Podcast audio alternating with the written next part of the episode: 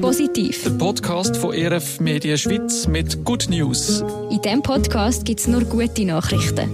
Ich bin Leonie Kaiser. Mein Name ist Georg Hoffmann. Willkommen im Podcast mit nur guten Nachrichten.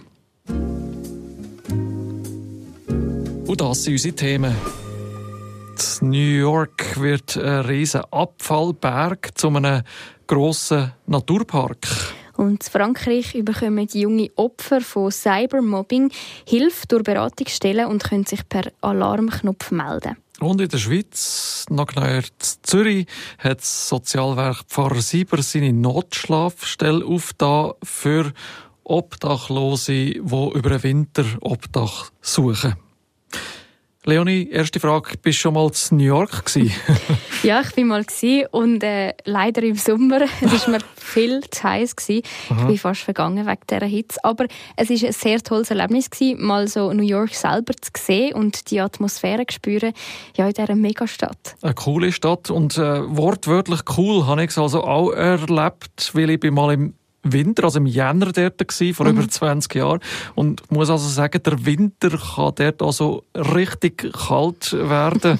ähm, also nicht nur heiße Sommer, sondern auch sehr kalte Winter gibt's in New York. Und ich habe dann doch ziemlich viele Stadtteile von New York erkundschaftet. Etwas, was ich nicht mehr gesehen habe, ist der Stadtteil Staten Island. Nicht mhm. weit vom glamourösen Manhattan und auch nicht so weit von der bekannten Freiheitsstatue. Und eben auch ein bisschen weniger glamourös. ja, derzeit ja lang auch der weltgrößte Abfallberg gewesen. Das habe ich überhaupt nicht mitbekommen irgendwie. Ich auch nicht. Was ich jetzt aber weiss, ist, der Müllberg wird aktuell gerade in einen Park umgewandelt. Mhm. Es geht da um ein Projekt, äh, wo lang als größte Deponie von der Welt hat gelten und Staten Island hat scheinbar auch lang als fünfte und vergessene Stadtteil von New York golden. So schreibt äh, die Frankfurter Allgemeine äh, Zeitung in einem Artikel äh, darüber.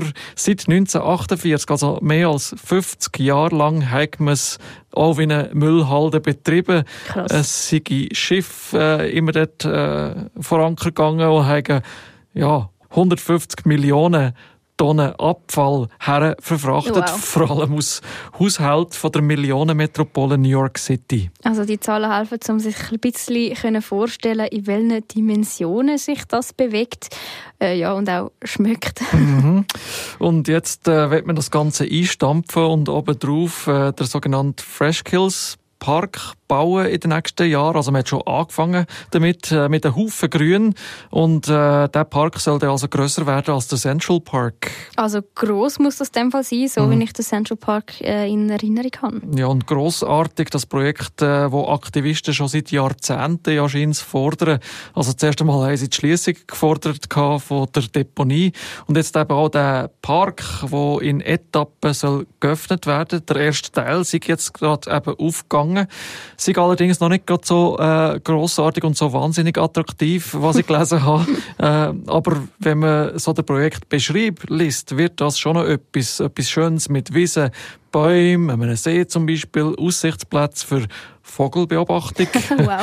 äh, Bänke und Wege für Spaziergänger und Velofahrer und äh, gemäss Infobroschüre äh, sollen dort auch mal noch Tiere an gesiedelt werden, wie zum Beispiel Reh ähm, oder Reiher oder auch Schildkröten und es gäbe auch schöne Deko mit äh, farbigen Pflanzengattungen. Wow, also jetzt gelustet es mich gerade schon ein bisschen wieder ähm, zum New York besuchen. Wir auch. Und äh, der Park über dem Abfallberg soll also bis im Jahr 2036 und äh, eben der letzte Etappe dort zu einem Weltklasse-Park werden, wie so einer Zeremonie unlängst hat geheissen. Und dafür haben Spezialisten ja äh, schon lange dran geschafft und der Müllberg also quasi versiegelt. Das ist eigentlich ein Konzept, das man auch schon äh, an anderen Orten auf der Welt mhm. hat getestet und der da schon dran ist. Und jetzt wechseln wir auf unsere Seite vom Ozean. Auf Europa und reden über einen Button für Jugendliche, die auf sozialen Medien zu Mobbing-Opfern werden oder sie wurden. Das hat man jetzt in Frankreich initiiert. Auf Plattformen wie Instagram, Facebook oder TikTok können sich Jugendliche dort via eben den Button oder einen sogenannten Alarmknopf mit Beratungsstellen verbinden, die ihnen in ihrer Situation helfen sollen. Also bei einer nationalen Hotline, ähm, da sind Psychologen und Juristen tätig, äh, die zu Diskriminierung im Internet können beratend zur Seite stehen, heisst es im Bericht von der deutschen Tagesschau dazu. Die französische Regierung hat sich auch schon äh, zum Anfang vom Schuljahr entschlossen gegen Mobbing an Schulen gestellt und in Aussicht gestellt, dass mit Information und Ausbildung, also mit Kurs, speziell auch für Kinder und Jugendliche, äh, für das Thema Mobbing soll äh, sensibilisiert werden. Ja, Mobbing im Netz ist ja schon so etwas wie ein Massenphänomen geworden. Ja, und überhaupt Mobbing und so wird es mm. äh, im Artikel auch bezeichnet. Äh, es ist ein Problem, äh, bekannt auch unter Begriffen wie Cybermobbing, wo man auch in Ländern wie Deutschland oder in skandinavischen Ländern oder auch bei uns in der Schweiz äh, nach Modell für Problemlösungen suche. Da ist die erwähnte Opferhilfe sicher ein Ansatz. Ein weiterer Ansatz ist aber auch, dass Täter die, äh, mit speziellen Tools auch soll können ausgeschlossen werden mhm. Also wer schikaniert andere, der kann mhm. gesperrt werden, blockt werden oder auch ausgeschlossen werden. Eigentlich genau das, was die Täter auch versuchen, kann ihnen dann selber passieren, ja. dass sie als Bullis äh, ins Absitz geraten. Äh, Thema ist das übrigens auch gerade beim Westdeutschen Rundfunk WDR gewesen, wo ein Kinderhilfswerk sich dazu hat geäussert und gefunden hat, es kann funktionieren, solange solche Beratungsstellen auf Augenhöhe sind und funktionieren mit den Jugendlichen. Mhm. Dass also Beratung auch altersgerecht auf und vorbereitet ist und dass bei Hotlines eben Personen sitzen, die sich wirklich auch auskennen mit der Lebenswelt von Kindern und Jugendlichen. Mhm. Also so nach dem Motto, nur mit einem Alarmknopf ist es jetzt nicht gemacht. Mhm. Auch die Qualität von der Beratung muss mhm. stimmen. Und jetzt kommen wir von Beratungsstellen auch noch zu einer Anlaufstelle, nämlich zum Sozialwerk Pfarrer Sieber. Mhm. Weil wir merken ja jetzt alle so ein bisschen in der Schweiz, es ist kühl draußen, man braucht die warme Jacke, wenn man rausgehen. Mhm. Also ich habe es letztes Mal richtig unterschätzt. Ich habe mega kalt dann auf dem Heimweg. Hast du erlebt? Und in so einem Moment ist man dann schon noch froh, wenn man wieder daheim ist an der Wärme, mhm. oder? Ja, und leider gibt es Menschen, die das nicht können. Einfach heim in die Wärme.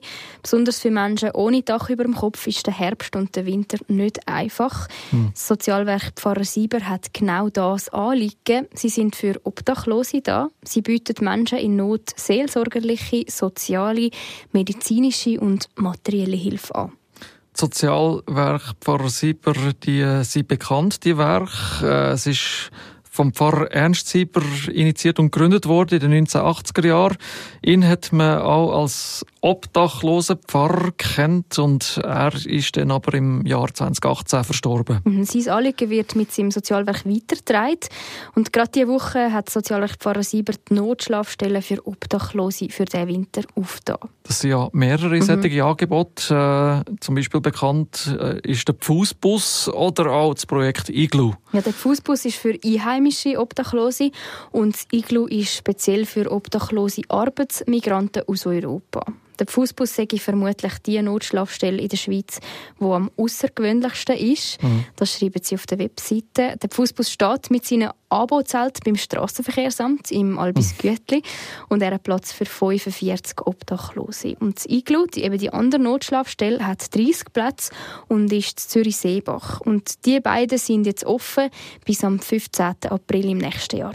Und die Angestellten vom Sozialwerk Pfarrer Sieber und die Freiwilligen, die dort mithelfen, die schauen, damit jedes Jahr das Obdachlose die Winternacht also nicht müssen draussen irgendwo verbringen. Mhm. Sie schreiben diese Woche, dass sie mit viel Übernachtungen rechnen, diese mhm. Saison. Die Leute vom Sozialwerk, die im Sommer auf der Straße unterwegs sind in Zürich, haben nämlich mehr Leute angetroffen, die in Not sind als letztes Jahr im Sommer. Mhm. Und auch haben mehr Leute Hilfe gesucht bei den Anlaufstellen vom Sozialwerk Pfarrer Sieber.